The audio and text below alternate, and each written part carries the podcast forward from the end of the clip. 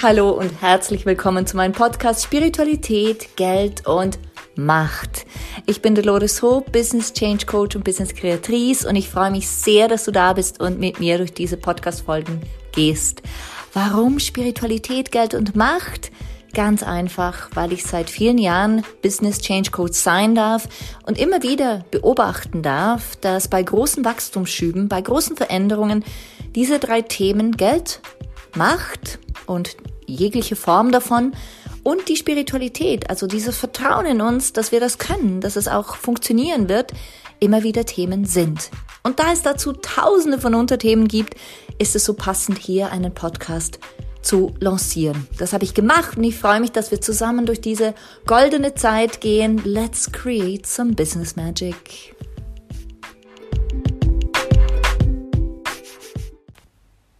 Hallo und herzlich willkommen zurück zu einer weiteren Folge von Spiritualität, Geld und Macht. Ich finde es total schön, dass du wieder da bist und wir uns wieder finden, nämlich heute zum Thema Geld uh, im weitesten Sinne, aber ganz konkret, wie habe ich eigentlich mein Business aufgebaut? Was sind so die Start- und Eckpunkte, dass ich überhaupt ein Business aufbaue?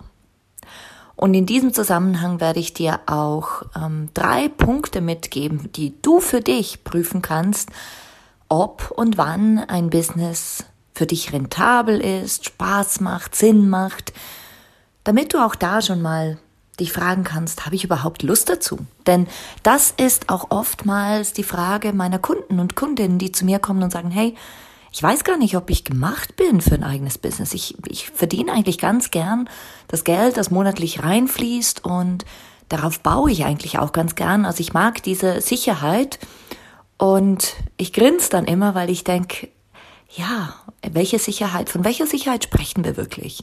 Sprechen wir von einer vermeintlichen Sicherheit, die ein Vertrag mh, mm, zur Basis hat oder zur, zur Grundlage hat? Oder sprechen wir von einer Sicherheit, die du in deinem Innen hast? Und dieses Portal hier, diese, diese Podcast hier, ist, heißt ja nicht umsonst Spiritualität, Geld und Macht. In Wahrheit geht's immer um alles in uns. Es geht darum, dass wir dieses Angebundensein fühlen, dass wir wirklich verwurzelt sind in uns Unabhängig davon, ob du selbstständig oder angestellt bist, verheiratet oder nicht, Kinder oder nicht, in Afrika wohnst oder in Europa, in, ähm, in welcher Ebene und, und äh, du dich überhaupt bewegst und in welchem Beruf. Es geht immer wieder darum, ob wir uns an äußere, in Anführungszeichen Sicherheiten klammern oder an innere oder an beides.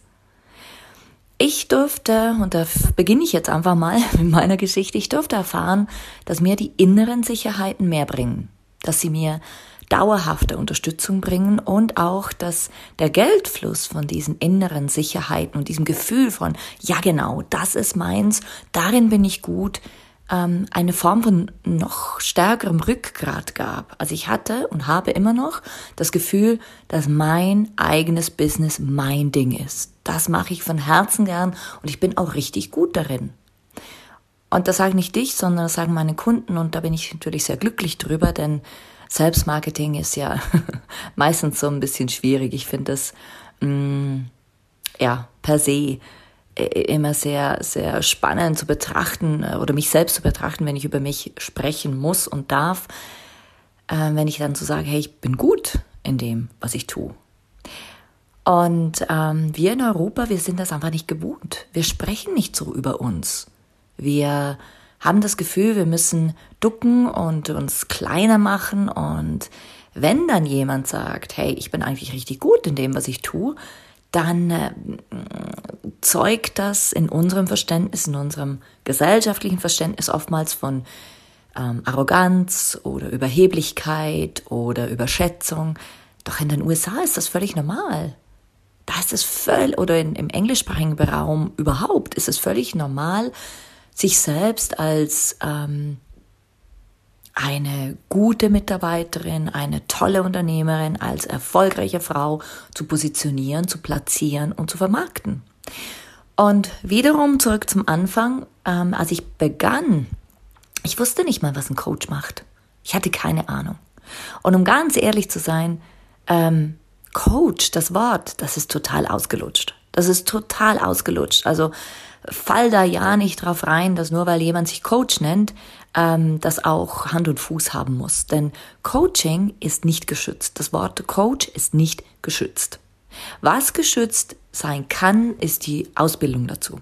Also wenn du eine Ausbildung hast, dann schreib die irgendwo hin oder mach die dran oder erzähl davon. Ich habe sie nirgendwo, aktuell nirgendwo auf meiner Webseite. Warum? Oder stimmt das jetzt? Ich muss gerade nachher nochmal schauen. Auf jeden Fall ist es mein Bestreben, da nicht zu stark hineinzugehen. Ich weiß einfach, dass ich ausgebildet bin. Ich habe ein, eine Coaching-Ausbildung der European Coaching Association und bin Gesundheitscoach und Master of Coaching. Und damit habe ich jetzt aber noch keinen Pokal gewonnen, sondern es geht darum, kann ich das anwenden.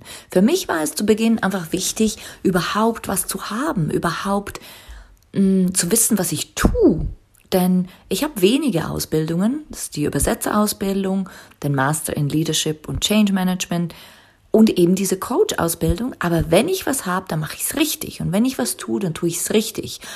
Und als ich begann, das war, ähm, um jetzt noch zum auslösenden Punkt zu kommen, warum ich überhaupt begann zu coachen, das war eine ganz, ganz extreme Situation. Also es war eine Ausnahmesituation in einer Firma, in der ähm, Daten geklaut wurden und das war wirklich, wirklich intensiv.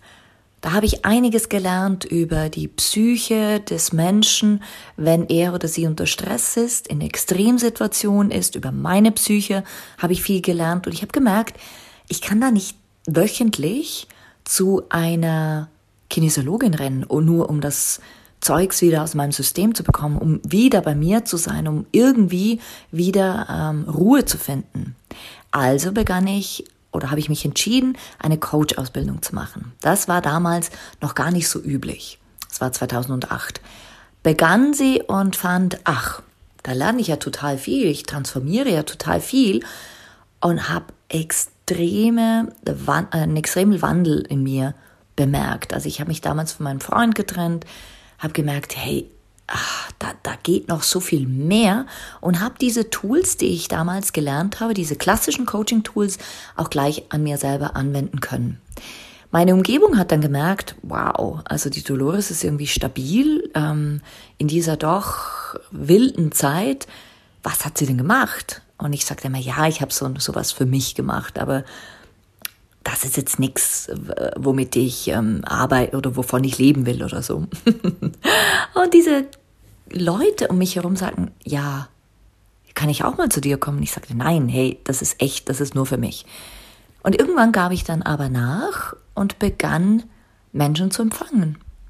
Ich begann das zu tun, was ich sowieso schon gut konnte, zuhören, analysieren, verändern, Energien spüren, Energien sehen und ähm, durch meine klare Sicht und mein analytisches ja, Gedankengerüst hatten wir wirklich die Chance, da recht schnell Veränderungen zu sehen und sie nachhaltig mh, mm, zu verankern.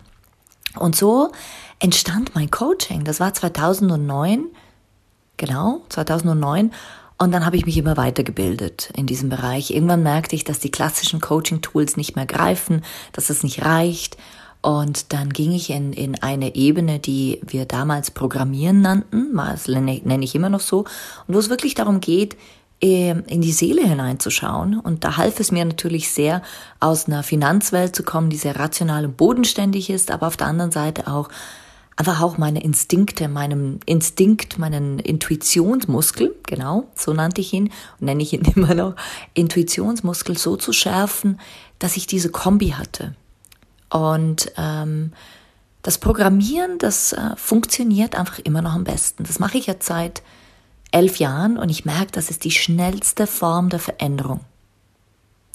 Nicht immer ist es notwendig, schnell eine Veränderung zu vollziehen, aber wenn es dringlich ist und solche Frauen und Männer habe ich manchmal, die sagen, ich kann nicht mehr, da muss jetzt wirklich schnell eine Veränderung her, ähm, dann können wir da schnell einen Hebel umlegen und danach ähm, begleite ich sie darin oder ihn darin, dass sie wirklich auch bei sich ankommen, sich selbst kennenlernen und eigene Tools für sich wählen, mit denen sie durch den Alter kommen, wenn mal wieder so eine schwierige Situation auftaucht. Und so kam es, dass Schritt für Schritt immer mehr Kunden kamen über Mund-zu-Mund-Propaganda. Ich begann dann mit Gesundheitsthemen, also ja, mit, mit Berufungsthemen, mit Partnerschaftsthemen und war eigentlich nicht so fokussiert aufs Business, bis ich irgendwann, wann war das nochmal, 2015 würde ich sagen, ähm, der Plan, sich der Plan änderte. Denn ich merkte, wir hatten so, also ich hatte so tolle Kunden, Kundinnen, aber niemand sprach wirklich drüber. Ich war bei Dolores, weil meine Ehe kurz vorm Aus war und jetzt ist wieder alles äh, im Lot. Wir haben uns gefunden, wir haben Tools gefunden, wie wir uns ähm, gegenseitig unterstützen und wertschätzen können. Oder ich hatte einen äh, äh ein, ein großes körperliches Problem und dank der energetischen Unterstützung von Dolores und meinem Mindset und meinen Meditationen etc. etc. hat mein Arzt herausgefunden, dass ähm, dieses, dieser Tumor zurückgegangen ist. Und solche Themen, da sprach niemand drüber. Und ich merkte, dass ich wachsen will, dass ich jetzt in, in Anführungszeichen ein richtiges Business führen will. Und so kam es, dass ich für mich definierte, hm, okay, wie geht's jetzt weiter? Jetzt brauche ich jemanden, der mich dabei unterstützt. Und da kam auch wirklich diese Coach aus dem Nichts und sie hat mir beigebracht, wie ich ähm, größer werden kann, wachsen kann und wie ich jetzt mein aktuelles Business auf Menschen ausrichten kann, die sich selbstständig machen wollen und auf Unternehmerinnen und Unternehmer, die wachsen wollen. Also das ist wirklich mein Programm, meine, mein Weg gewesen. Und erst so seit einem Jahr bin ich noch klarer geworden in Bezug auf Magie. Das heißt, all das, was spürbar ist, was wir aber nicht wirklich mit unserer Ratio erfassen können. Und auf der anderen Seite das Geld, das unser, unser Wertsystem ist und mit dem wir so gut messen können, wie sich unser Wert, unsere Liebe zu uns selber, unser Business entwickelt. Und dann die Macht, die über Jahre, Jahrtausende hinweg, würde ich sogar sagen, sehr männlich geprägt war und ähm, wozu die meisten Menschen eine negative Haltung haben. Und all diese Elemente sind Teil meines Lebens und ich habe gemerkt, sie wollen auch Teil meines Business-Fokus sein und das mache ich jetzt. Und so kam ich hierher. Das ist jetzt ein kleiner Ausschnitt aus einer zwölfjährigen Reise. Und heute möchte ich dir eben die drei Punkte mitgeben, die dir helfen können, herauszufinden, ob du überhaupt gemacht bist für eine Selbstständigkeit, ob es für, für dich überhaupt Sinn macht, ob es dir Spaß machen würde. Ja, also nimm doch was zu schreiben her, wie immer. Und ich gebe dir jetzt einfach mal die erste Frage mit. Welches Talent von dir, welches Talent könntest du Tag und Nacht machen? Und mit Talent meine ich etwas, was du sehr gut kannst und richtig gerne machst. Und wenn du jetzt sagst, ich weiß gar nicht, was ich richtig gut kann, dann befrag deine Umgebung. Stell ihnen diese Frage. Befrag Arbeitskollegen, befrag deine Familie. Was kann ich richtig gut? Was siehst du in mir? Das ist Nummer eins. Nummer zwei. Wenn du dann das Bewusstsein hast, was du gut kannst und was du richtig gerne tust, und du auch merkst, das könnte ich Tag und Nacht machen, das ist so mein Ding, dann frag dich mal, hast du bereits Kunden, die noch nicht bezahlen? Oder vielleicht schon, aber meistens die noch nicht bezahlen. Das können Leute sein, die immer dich anrufen wenn es schwierig wird, weil du die besten Ratschläge hast. Und das sind die Kunden, die du bereits hast, die aber noch nicht bezahlen. Und Nummer drei, arbeitest du gerne so, dass du Neues in die Welt bringst. Also bist du natürlicherweise jemand, der ein Treiber ist von etwas Neuem magst du es gerne, Dinge zu treiben, Verantwortung zu übernehmen und Dinge zu treiben.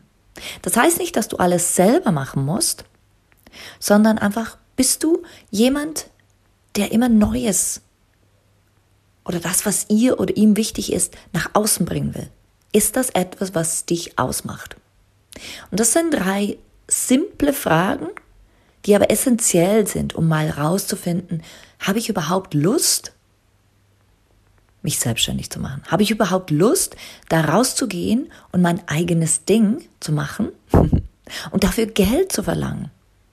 Denn das ist die Basis, mit der ich immer beginne. Komm gerne auf mich zu, wenn du weitere Fragen hast. In dieser Folge wollte ich dir einfach mal einen Einblick geben, womit ich gestartet bin. Ich werde auf jeden Fall in weiteren Folgen noch mehr in die Tiefe gehen und auch über Geld sprechen.